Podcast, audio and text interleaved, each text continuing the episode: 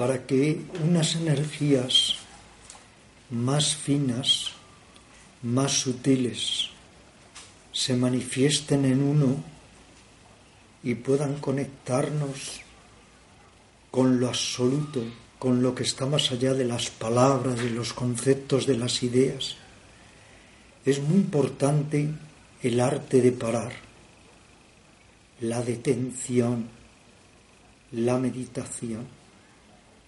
Todos los días trato de encontrar unos minutos para suspender en la medida de lo posible el pensamiento y estar conmigo mismo. Tiene que producirse un alejamiento de la personalidad para poder ir conectando con esa realidad más íntima, que es la esencia o el ser. A veces uno va descubriendo capa tras capa lo que hay dentro de nosotros. Siento los patrones que me condicionan, los modelos, los esquemas, lo que poco a poco me ha ido alejando de mí mismo y a veces desde la mayor desesperanza trato de recobrar, trato de recuperar. Podría decir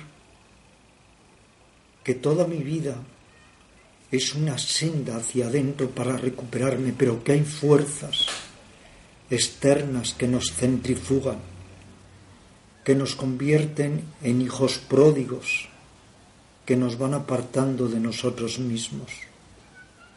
Consuelos, desconsuelos, encuentros, desencuentros, todo ello lo sabemos bien los buscadores espirituales, forma precisamente parte de esta búsqueda.